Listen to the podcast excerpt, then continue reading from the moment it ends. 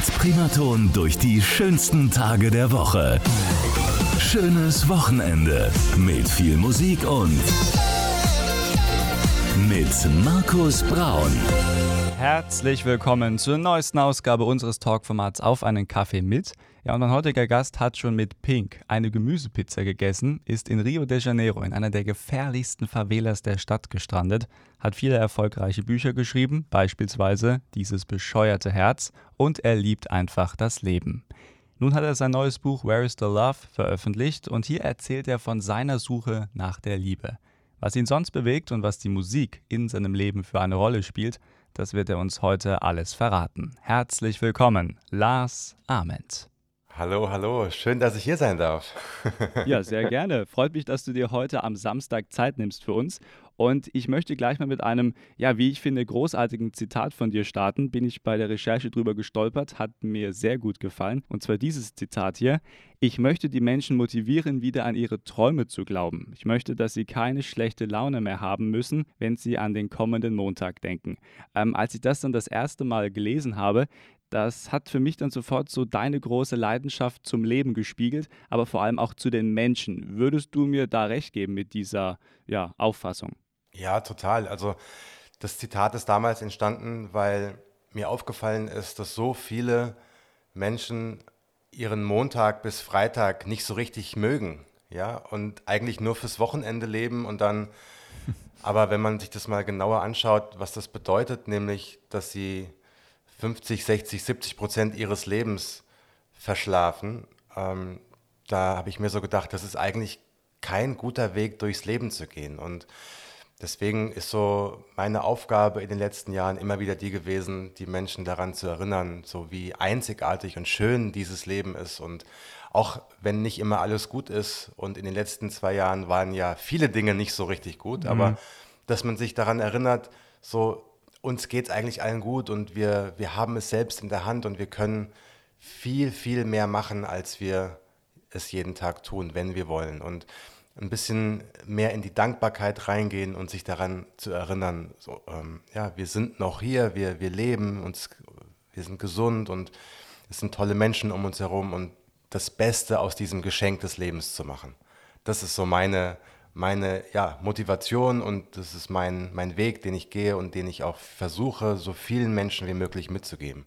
Mein Gast heute, der Schriftsteller Lars Ament und gleich geht's richtig los hier mit unserem Gespräch bei Auf einen Kaffee mit. Aber jetzt erstmal passend zu diesem Kaiserwetter am Wochenende gibt es eine richtig schöne Single aus dem Jahr 83 von Katrina and the Waves, jetzt mit Walking on Sunshine. Das ist Primaton am Wochenende.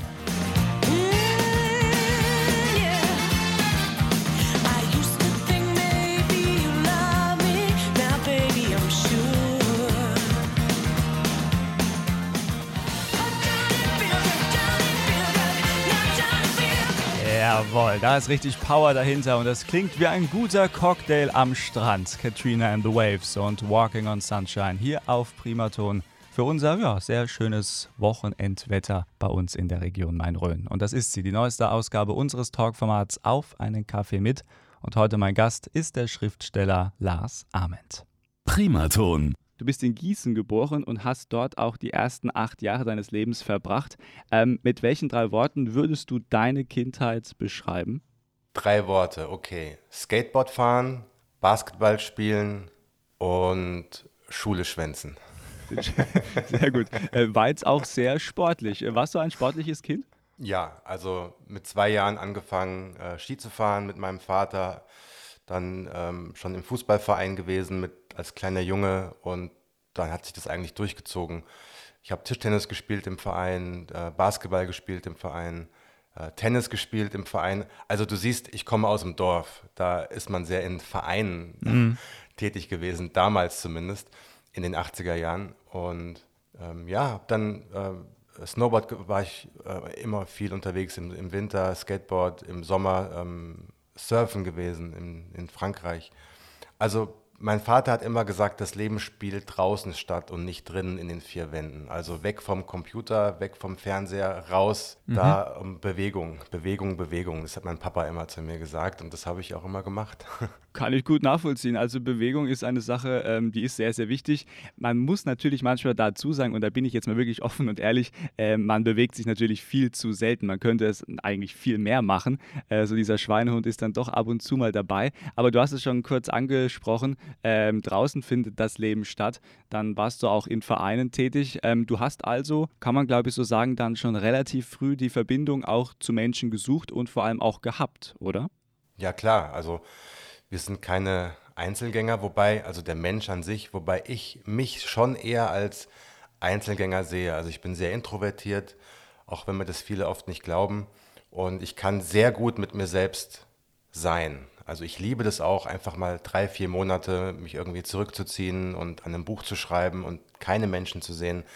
So muss jeder für sich selbst rausfinden, ähm, ja, welcher Weg für einen der richtige ist und was einem gut tut. Mhm. Der eine zieht Energie aus vielen Gesprächen mit anderen Menschen, aus der Interaktion und ich ziehe viele, viel Energie auch aus meinen eigenen Gedanken. Also ich kann sehr gut mit mir selbst sein, ich weiß aber, dass man Menschen braucht, um ja, gut durch sein Leben zu kommen, weil wir sind keine äh, Einzelgänger, wir sind Herdentiere. Wir ja. sind Herdentiere, das stimmt, ja. Und vor allem jetzt in dieser Zeit ist das deswegen ja auch für viele so schwer, weil du eben ja nicht wirklich äh, in der Herde sein darfst. Du musst den Kontakt äh, oder darfst eben keinen Kontakt haben. Abstand ähm, ist eine sehr schwierige Zeit. Wie schaust du auf diese aktuelle Situation?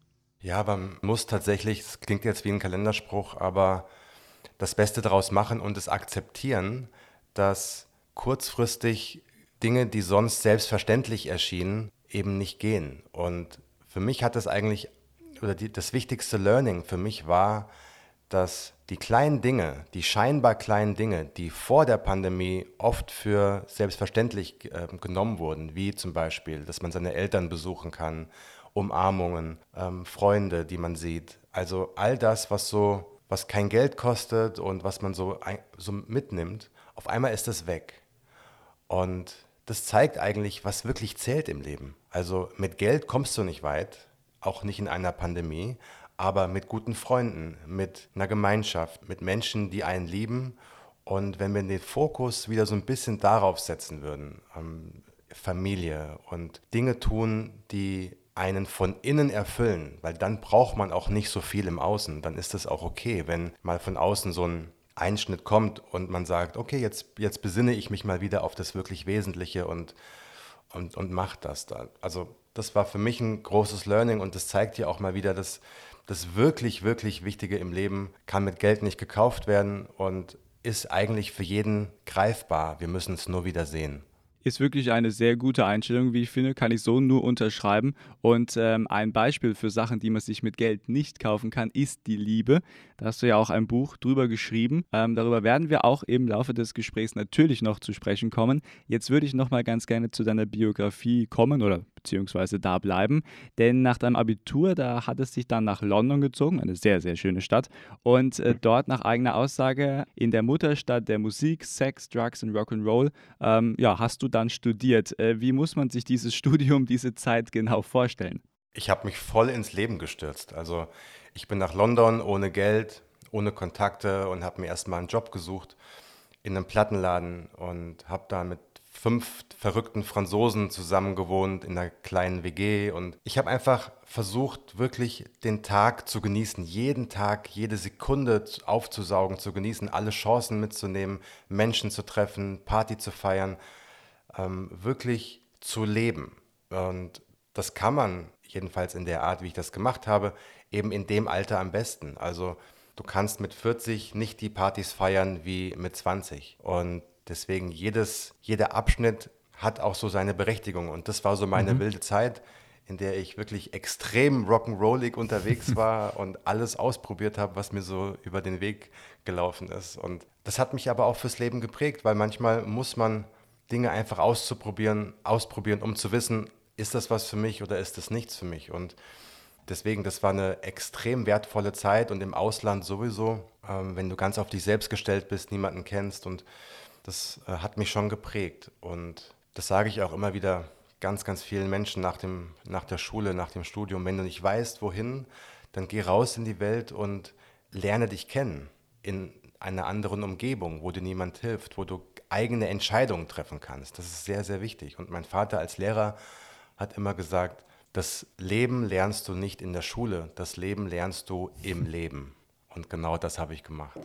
Was waren so ja, zwei, drei besondere Momente für dich in London? Was hast du da für dein Leben mitgenommen?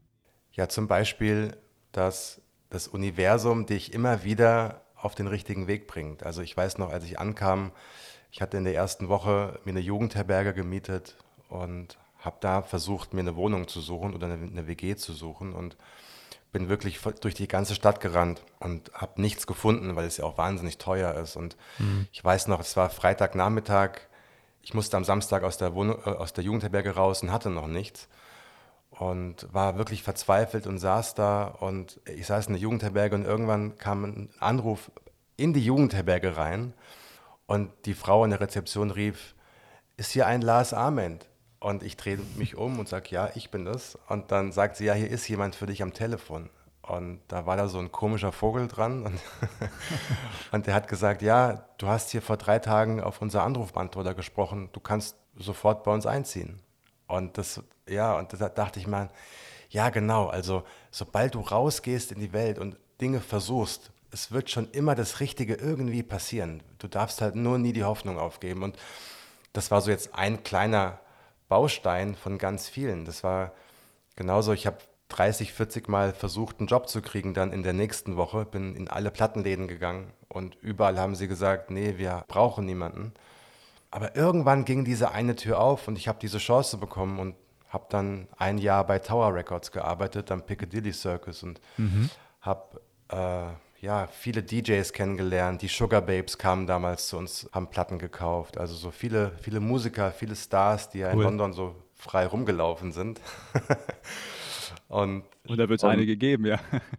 Richtig, ja. Und das war echt cool. Also es war eine super, super schöne Zeit. Ich habe zwar kein Geld verdient, aber ich habe gemacht, was ich, was ich geliebt habe. Und das ist eigentlich mit Geld nicht zu bezahlen. Und du hast es auch schon ein bisschen aufgegriffen. Äh, du warst dann schon sehr musikalisch unterwegs. Dann ging es auch irgendwann dann für dich wieder zurück nach Frankfurt am Main und du hast beim neu gegründeten Radiosender XXL ähm, angeheuert sozusagen, hast da gestartet. Warum aber Radio? Weil du eine große Musikleidenschaft hattest und äh, das dann eine ja, sinnvolle Möglichkeit war, eben da weiterzuarbeiten? Oder was war dein Beweggrund?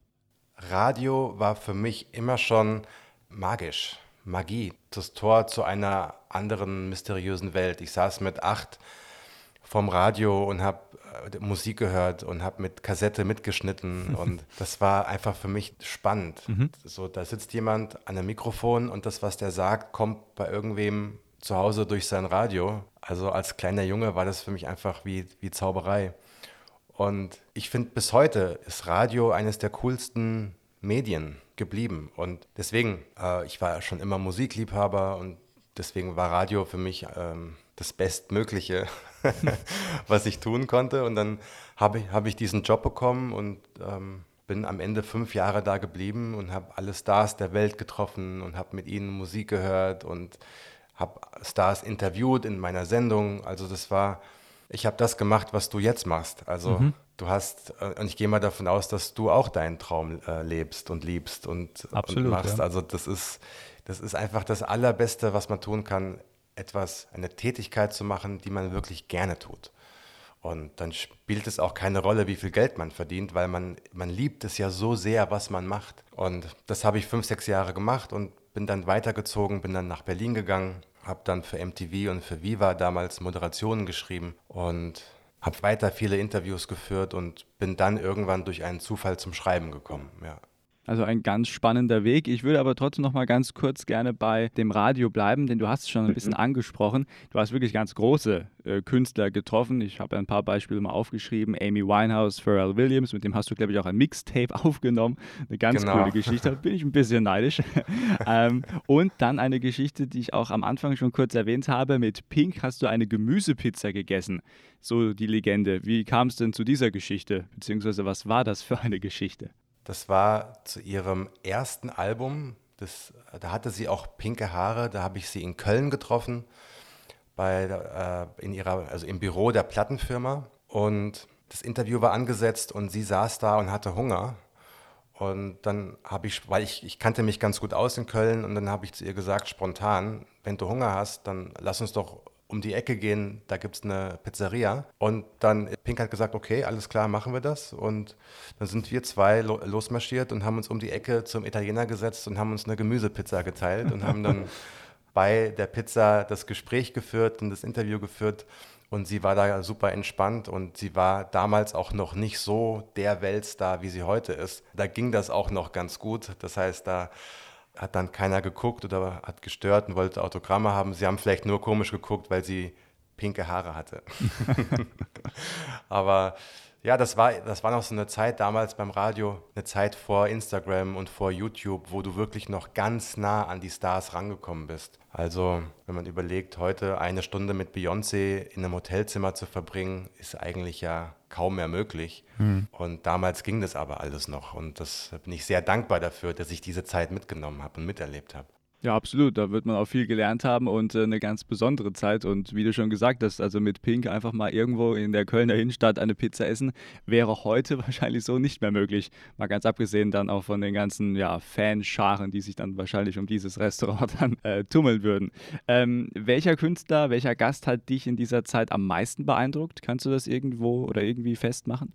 Ganz viele. Also ich muss wirklich sagen, je berühmter und je größer der Star, desto freundlicher. So habe ich das immer wahrgenommen. Justin okay. Timberlake zum Beispiel war absolut super, also ganz zuvorkommend, super höflich, hat jeden Spaß mitgemacht, war überhaupt nicht arrogant oder so. Ähm, ich habe mal Meat Love getroffen, der ja eines der erfolgreichsten Pop-Alben aller Zeiten aufgenommen hat und ein fantastischer Mensch, also so ganz lieb, wirklich kann man so sagen, ein, so ein lieber Kerl. Mhm. wo du denkst, ah, mit dem würden wir nicht gerade hier sitzen, mit dir würde ich jetzt gern mal ein Bier trinken gehen. okay. Und Gwen Stefani zum Beispiel auch ganz reizend. Und ähm, das war generell mein Eindruck, dass die Popstars, wenn du den wenn du dich wirklich interessierst für sie, also wenn du jetzt dich nicht blenden lässt von dem Erfolg oder von ihrem Status, sondern dich, dich ehrlich interessierst, dann kannst du eine un unfassbar schöne Verbindung aufbauen und ähm, eine gute Zeit haben, wo sich alle wohlfühlen. Und am Ende sind es auch nur Menschen, die aufs Klo gehen und Wasser trinken und eine gute Zeit haben wollen. Und ja, wenn du jemanden siehst, wenn du wirklich jemanden versuchst zu verstehen, dann kann auch in einem kurzen Gespräch ein bisschen Magie erzeugt werden. Und das war so meine Erfahrung, dass ähm, ja, wenn du dich interessierst, und das ist eigentlich so ein schönes Motto fürs ganze Leben. Also wenn du dich für Menschen interessierst, egal ob berühmt oder nicht, passieren immer schöne Dinge. Ja, ein wahres Wort. Mein Gast heute bei Auf einen Kaffee mit, der Schriftsteller und ehemalige Radiomoderator Lars Ament und gleich nach halb geht's bei uns weiter, unter anderem dann auch mit unserer Genussfrage Musik. Und äh, Musik ist eigentlich ja schon das richtige Stichwort, denn wir haben natürlich für Ihr Wochenende 80er, Kulthits und das Beste von heute dabei, gleich mit ELO und Hold on Tight.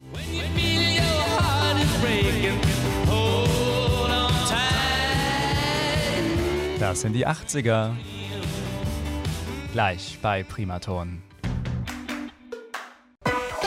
Primaton. Verkehr. Servus, liebe Autofahrer. Aktuell noch alles ruhig. Wir haben zum Glück normalen Verkehr. Primaton. Blitzer. Hier ist kein Blitzer vorhanden. Wer aber sagt, Moment mal, Herr Braun, ich habe eine Kleinigkeit, ja, der darf natürlich gerne anrufen und zwar kostenlos unter der 0800 35 35 100. Und ich sage jetzt schon mal vielen Dank für Ihre Mithilfe. Und jetzt gehen wir zurück zur Musik und zwar ins Jahr 81 zu den Kollegen vom Electric Light Orchestra mit Hold On Tight und das ist unser Musikversprechen. 80er, Kulthits und das Beste von heute. Schönes Wochenende.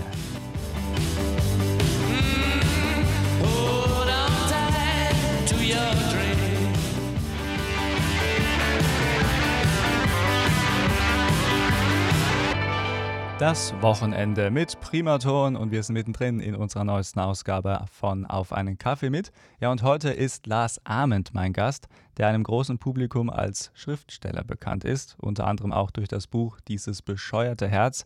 Ja, und Lars ist aber auch ein großer Musikfan, der schon im Radio gearbeitet hat und dort viele große Stars kennengelernt hat. Primaton.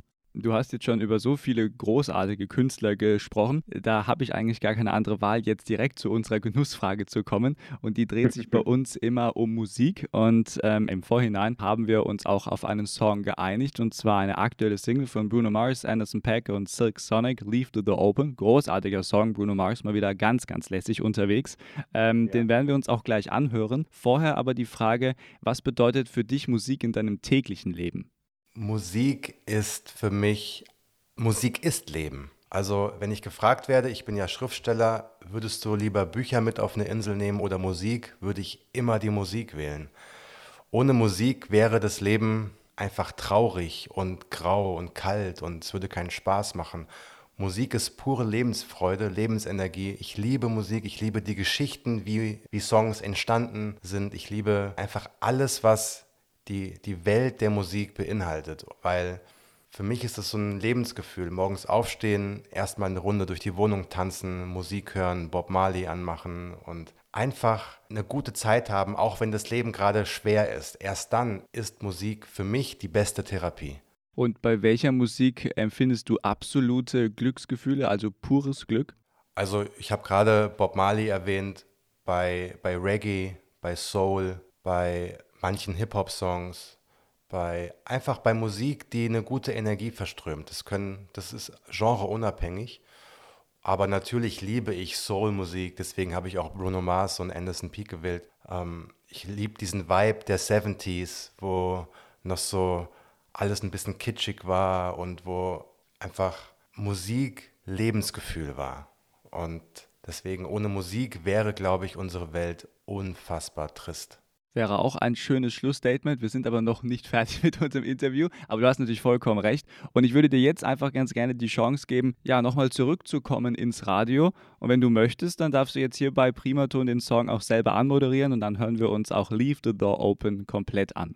Also, meine Lieben, schnappt euch eure Ladies, schnappt euch eure Boys, nehmt sie in den Arm, küsst sie, knutscht sie und spielt den Song laut, egal wo ihr seid, wenn ihr im Auto seid, parkt auf dem Parkplatz, knutscht, was das Zeug hält, macht die Boxen laut und leave the door open to spread some good vibes and to, to love yourself. Viel Spaß.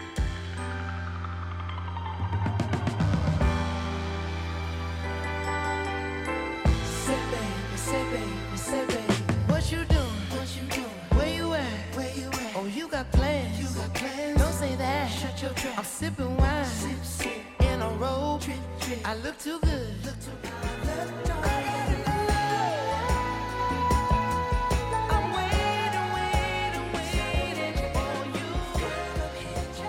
Unser Samstag hier auf Primaton mit Bruno Mars, Anderson Pack und Silk Sonic mit Leave the Door Open bei unserer neuesten Ausgabe von Auf einen Kaffee mit, heute mit dem lieben Schriftsteller Lars Ament. Großartiger Song, oder? Super. Also ich habe auch gerade mitgeweibt und mitgesungen und gute Laune gehabt, ein Lächeln im Gesicht. Was will man mehr? Ja, äh, vier Minuten einfach mal nur entspannen und gute Musik genießen. Ja, das ist auch eben die Magie von Radio. Ähm, wir kommen gleich zu deinem neuen Buch, Where is the Love? Aber vorher muss ich noch eine Geschichte ähm, ansprechen, die mich sehr begeistert hat und über die ich definitiv mehr erfahren möchte. Denn du hast ähm, eine Reise unternommen nach Rio de Janeiro und da warst du in einer der gefährlichsten Favelas der Stadt. Da bist du ja quasi gestrandet und hast dann da einen Sommer lang verbracht, hast da gelebt. Wie muss man sich diese Reise, diese Geschichte genau vorstellen? Also, was hast du da gemacht? Wie ist es dazu gekommen? Also, das ist jetzt ein paar Jahre her. Und man muss dazu sagen, ich war zu dem damaligen Zeitpunkt so ein bisschen auf der Suche nach mir selbst, auf, dem, auf der Suche nach dem Sinn des Lebens und habe mich so ein bisschen verloren gefühlt. Ich hatte, wie ich das so heute im Nachhinein gerne beschreibe, eine Wohlstandsdepression. Also im Außen hatte ich alles, aber innen drin war es irgendwie leer. Und mhm. deswegen wusste ich intuitiv, ich muss mal was anders machen als vorher. Und habe dann durch einen Zufall jemanden kennengelernt über Facebook, ähm, der in Rio gewohnt hat damals und wir haben uns ja ein paar Nachrichten geschrieben und ich habe dann zu ihm gesagt, also was hältst du davon, wenn ich dich besuchen komme? Und dann bin ich eigentlich ja eine Woche später nach Rio geflogen, wusste gar nicht, was mich so erwartet und ähm, war dann auch da und dann sagte Berno zu mir, also wir haben ein Problem, weil wir müssen aus der Wohnung raus, wir müssen zurück in die Favela ziehen. Und dann habe ich so überlegt, okay, was mache ich jetzt? Ähm, und dann bin ich einfach mit. Und ja, dann bin ich in, der, in einer von vielen Favelas gelandet, wo wirklich noch die Polizei nicht reinkommt, wo Drogenbanden das Sagen haben, okay. wo Leute wirklich in ärmsten Umständen leben. Ähm, Korruption ist an der Tagesordnung, ähm, Rassismus ist an der Tagesordnung. Ich habe gesehen, wie dort Menschen erschossen wurden. Ich habe gesehen, wie äh, nachts die Spezialeinsatzkommandos der Polizei mit Hubschraubern in die Favelas äh, schießen, die Gangster schießen mit Maschinengewehren zurück. Also das war wie in einem Quentin Tarantino-Film. Und ja, das war so mein verrücktester Sommer des Lebens. Und auf der anderen Seite waren aber auch die Kinder ganz im Jetzt, also so super, ganz, ganz lieb und haben Fußball gespielt in der Sonne und Lebensfreude. Und da habe ich eben auch gemerkt, dass so unsere Sicht, unsere deutsche Sicht vielleicht auf die Welt nicht immer äh, die einzige Sichtweise ist. Es gibt ganz viele Sichtweisen und mhm. auf der Suche nach dem Glück ähm, muss man eben auch, ja, das, das, was ich vorhin schon gesagt hatte, mit geh raus in die Welt. Eigentlich lernt man, wenn man in die Welt geht, lernt man viel, viel mehr über sich. Ich habe zum Beispiel gelernt, dass ich mehr in die Dankbarkeit gehen muss und einfach dankbar sein muss, was alles hier schon da ist, dass wir eine Krankenversicherung haben, dass wir ein Dach über dem Kopf haben, dass wir fließendes Wasser haben, dass wir alle einen Job haben, ein, paar Euros in der Tasche. All das wäre für einen zwölfjährigen Jungen aus der Favela der absolute Jackpot. Ja, das, was wir oftmals nicht sehen. Und das habe ich zum Beispiel da gelernt. Aber ich musste eben auch mal wieder um die halbe Welt reisen und einen neuen Blick auf mich und auch meine Heimat Deutschland annehmen. Aber ich war damals ein bisschen lebensmüde und habe mich auch in äh, heikle Situationen gebracht, aber es hat mir sehr die Augen geöffnet. Ähm, warst du an irgendeinem Zeitpunkt dann wirklich auch mal in Gefahr in dieser Favela? Also wo es wirklich sehr kritisch wurde? Also ich hatte einmal eine Pistole am Kopf.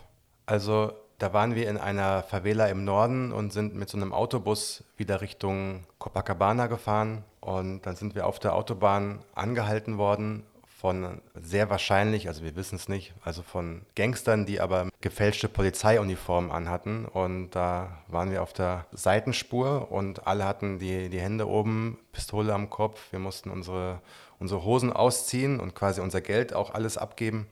Und die sind dann zum Glück weitergefahren, aber ja, das war so vielleicht der, der kritischste Moment, wo ich so dachte, okay, wenn da jetzt einer irgendwie einen schlechten Tag hat und einfach abdrückt, dann war es das. Aber mhm erstaunlicherweise hatte ich in dem Augenblick, ich bin eigentlich von meinem Charakter her eher so ein bisschen ängstlich, aber da hatte ich überhaupt keine Angst, weil ich war ganz ruhig und ich dachte so, okay, also alles passiert, wie es passieren soll. Und wir sind dann wieder zurückgefahren und niemand hat ein Wort gesagt, aber ich habe dann auch gemerkt, alles klar, das Leben ist wertvoll und wir dürfen in unserem Alltag das nicht vergessen, auch hier in Deutschland. Also mhm wenn wir morgens aufwachen und uns geht's gut und wir, wir haben Sauerstoff, der durch unsere Lungen strömt und wir können uns einen Kaffee machen, dann ist das schon ein unglaubliches Geschenk. Und wenn man dazu noch schöne Musik hört, die aus dem Radio kommt, was willst du eigentlich mehr im Leben? Ja, genau. Sich einfach auch mal wieder auf die wichtigen Dinge im Leben besinnen. Ja, kann ich so wirklich nur unterschreiben. Ähm, jetzt arbeitest du als Schriftsteller und du hast doch schon viele Erfolge gefeiert, zum Beispiel durch dieses bescheuerte Herz.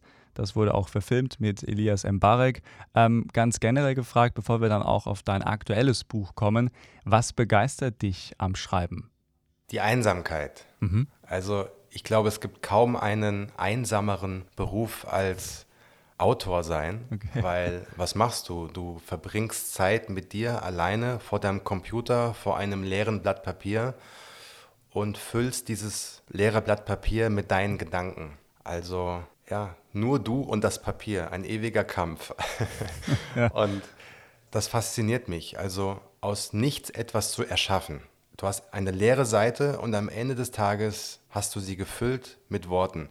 Und das fasziniert mich. Also ich liebe das, auch diesen Kampf zu führen. Schaffe ich das? Schaffe ich diese Geschichte zu erzählen? Bin ich in der Lage, meine Gedanken und meine Gefühle auszudrücken in einer Form, die andere Menschen auch berührt? Und ich könnte für mich persönlich keinen besseren Job mehr mir vorstellen, weil es ist ja kein Job, es ist eher eine Tätigkeit, die ich tun darf, um mein mhm. Leben zu gestalten. Und wie gesagt, ich bin eigentlich ein, ein, sehr introvertierter Mensch, der sehr gerne auch mit seinen eigenen Gedanken zusammen ist. Und wenn ich das dann auch noch zu Papier bringen darf, und es gibt Menschen, die das auch noch lesen, dann ist das ja, also wie es geht nicht schöner.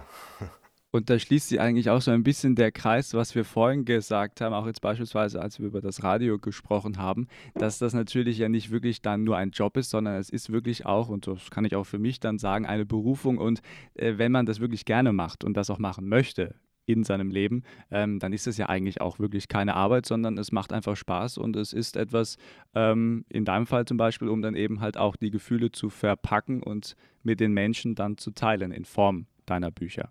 Ja, man, man muss sich einfach klar machen, dass dieses Leben irgendwann vorbei ist und dann war es das. Also zumindest in diesem Leben. Und ich mhm. finde, es ist, macht keinen Sinn, etwas zu tun jeden Tag, was man nicht gerne tut. Weil irgendwann ist man 70, 80, 90 Jahre alt und schaut auf sein Leben zurück und muss dann feststellen, hm, ich habe eigentlich den Großteil meines Lebens etwas gemacht, was mich nicht erfüllt hat. Und ich kann mir für mich persönlich nicht vorstellen, dass ich dann glücklich sterben könnte. Also klingt jetzt ein bisschen dramatisch, aber so habe ich das immer gesehen. Geld war für mich zum Beispiel nie wichtig im Leben, bis heute. Aber sein Leben mit einer für mich sinnvollen Tätigkeit zu, ja, zu erfüllen, das, das macht Sinn. Also mhm. wenn, du, wenn du einen Tisch baust und am Ende des Tages siehst du diesen Tisch, dann macht für mich das Sinn. Wenn du Schreiner bist, dann ist das eine sinnstiftende und eine erfüllende Tätigkeit. Und wenn es dir Freude macht, kann ich mir nichts Schöneres vorstellen. Also sich selbst immer zu hinterfragen, was möchte ich in diesem Leben machen und was hindert mich daran und was, ja, wie will ich dieses Leben leben? Das ist eine der wichtigsten Fragen, finde ich, die wir uns immer wieder stellen können. Und das ist natürlich auch eine Sache, also wirklich ähm, für jeden gibt es dann etwas, was er dann auch machen möchte und so soll es auch sein und äh, wirklich, also das, was du gerade auch alles dann erzählt hast, kann man so nur unterschreiben. Ähm, bei deinen Büchern geht es ja eigentlich auch immer um Emotionen, um Menschen und um äh, ja, Träume, auch ein ganz, ganz wichtiger Punkt und das bringt uns jetzt auch zu deinem aktuellen Buch, Where is the Love? Ähm, was war da die ja, Kernidee, als du dir überlegt hast, ich möchte ein neues Buch schreiben? Gar nicht so sehr ein Buch schreiben, sondern es war eher ein Gefühl, dass ich, äh, ich war 40 und habe so zurückgeblickt und dachte mir, hm, die letzten zehn Jahre habe ich eigentlich damit verbracht, andere Menschen glücklich zu machen. also auch als, als Coach und als Life-Coach andere Menschen zu begleiten, ihre Träume zu leben und eine gute Entscheidung zu treffen. Und da ist mir aufgefallen, dass ich zum ersten Mal, was jetzt so romantische Beziehungen angeht, eigentlich nicht mehr happy war. Also ich war vorher so ein, ja, meine Mutter würde sagen, ein Schlawiner, der, der so von, von einer Affäre zur nächsten gestolpert ist, aber sich nie so richtig festgelegt hat. Und ich habe zum ersten Mal gemerkt, das reicht mir nicht mehr. Und ich will eigentlich nicht mehr dieses, Stefanie Stahl, die berühmteste Psychologin Deutschlands, hat mal gesagt, äh, Lars hat aufgehört, sein Streunerleben zu führen. Mhm. und äh, ich habe dann einfach eine andere Entscheidung getroffen. Ich habe mich committed, ich habe gesagt, ich will das. Und siehe da, auf einmal habe ich eine andere Energie in mein Leben gezogen und habe dann eine Frau auf unglaubliche Art und Weise kennengelernt. Und früher, vor dieser Entscheidung, hätte diese Frau bei mir keine Chance gehabt, weil ich viel zu sehr in Schubladen gedacht hätte. Und auf einmal habe ich gesagt, nee, ich versuche mal anders auf diese Situation zu blicken und dieser Frau eine Chance zu geben und auch mir eine Chance zu geben bei ihr und eben nicht Nein zu sagen. Und wir haben dann ein Experiment gewagt, dass wir uns kennenlernen in, einem, in einer 48-Stunden-Challenge. Okay. Und aus dieser 48-Stunden-Challenge ist dann wirklich etwas ganz, ganz Besonderes gewachsen und All das beschreibe ich in allen Details im Buch sehr persönlich und sehr äh, ehrlich auch. Also ich komme auch nicht richtig gut weg in allen Dingen, ja. Aber genau darum geht's. Also wenn du etwas bewegen willst, musst du ehrlich sein zu dir und auch deine, die Dinge, die du gemacht hast, auch offen ansprechen und ja, dich nackt ausziehen, um zu sagen, alles klar, hier stehe ich, aber wo will ich hin? Und das habe ich in diesem Buch gemacht, Where is the Love? Und es ist bis heute mein persönlichstes Buch mhm. von allen. Mein persönlichstes Buch. Und ja, ich hoffe, dass der ein oder andere sich inspirieren lässt, vielleicht auch mal Dinge anders zu machen in seinem Leben. Jetzt wollen wir natürlich nicht zu viel vom Buch äh, verraten, weil die Leute sollen es ja auch schließlich dann auch kaufen und auch selber lesen, selber auf die Reise gehen, selber vielleicht auch auf die Suche nach der großen Liebe gehen. Ähm, ich habe äh, viele Stellen lesen dürfen und äh, es hat mich sehr begeistert. Eine Geschichte möchte ich hier aufgreifen und ähm, die ist relativ am Anfang oder eigentlich direkt am Anfang, denn du beschreibst ähm, die Geschichte eines Jungen, der große Freude am Malen hat, sich aber dann irgendwann in ja, negativen Gedanken verliert, so nach dem Motto, oh Gott, wenn ich jetzt aber andere Chancen im Leben ähm, vergesse, um es jetzt mal ganz grob zusammenzufassen, ähm, auch der Aspekt, dass man alles tun kann im Leben, hat ihn dann schlussendlich auch irgendwie ja, überfordert. Am Ende hat er aber dann doch auf sein Herz gehört. Es gibt also ein Happy End. Ähm, mal auf das Leben jetzt projiziert, diese Geschichte. Was ist da die Besonderheit? Die Besonderheit ist die, dass man verstehen muss, dass die Vergangenheit nicht zählt. Auch die verpassten Chancen, die man hatte, das ist unwichtig, weil es ist vorbei. Alles, was zählt, ist der heutige Tag und was du heute tun kannst, um deinem Leben ein anderes Ende zu geben. Ist ganz egal, ob du 40 bist, 20, 70, völlig egal. Mhm. Alles, was zählt, ist heute und die Frage, wie möchte ich den Rest meines Lebens verbringen? Und dann kannst du heute eine ganz klare Entscheidung treffen. Ich möchte es so und so und so und so. Und dann bessere Entscheidungen treffen, ehrlich zu sich sein und nicht traurig zu sein, dass man die letzten 30 Jahre vielleicht die Dinge anders gemacht hat, sondern sagen, ich lebe heute noch, jeder Tag ist ein Geschenk. Und wenn ich wie der kleine Junge in der Geschichte, der mit 14 ein talentierter Maler war, mhm. der ein Superstar hätte werden können, er hatte aber alle Möglichkeiten und diese Möglichkeiten haben ihn überfordert, weswegen er sich nie wirklich entscheiden konnte. Aber er hat gesagt, im Alter von 40 Jahren, ich werde vielleicht nicht mehr der große Supermaler, aber ich kann heute entscheiden, jeden Tag wieder zu malen. Und darum geht es. Etwas zu tun, was man liebt und damit sein Leben füllen. Und ich glaube, dass das die, die wertvollste Lektion ist, wie man ein glückliches Leben führen kann. Dinge zu tun, die man liebt. Und das kann man alles in deinem neuen Buch Where is the Love nachlesen. Wirklich sehr, sehr lesenswert, kann ich nur ans Herz legen. Ja, und unsere Zeit läuft so langsam aus, lieber Lars, aber bei uns bekommt jeder Gast immer noch die Chance auf ein Schlussstatement. Da kann man das sagen, was einem ganz besonders wichtig ist. Vorher würde ich aber gerne mit dieser Frage schließen. Und zwar, was wünschst du dir für deine Zukunft? Ganz altmodisch, klassisch, Gesundheit und der Rest kommt automatisch. Dann kommen wir nun zu deinem Schlussstatement hier bei Auf einen Kaffee mit.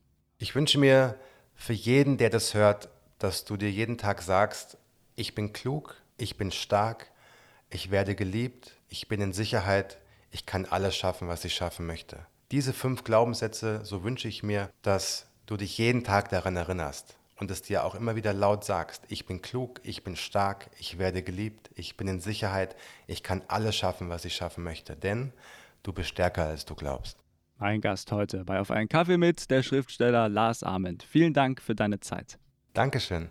Ja, sehr, sehr gerne, lieber Lars. Und das war sie, die letzte Ausgabe im Mai hier bei Auf einen Kaffee mit. Aber wir hören uns schon nächste Woche wieder mit einem neuen spannenden Gast. Und bis dahin wünsche ich Ihnen jetzt ein wunderschönes Wochenende. Natürlich mit Primaton und 80ern, Kulthits und dem Besten von heute. Und diese Jungs wissen immer, wie es klingen muss. Purple Disco Machine und Sophie and the Giants. Hypnotized bei uns. Feel buried alive. This city is. Suffocating.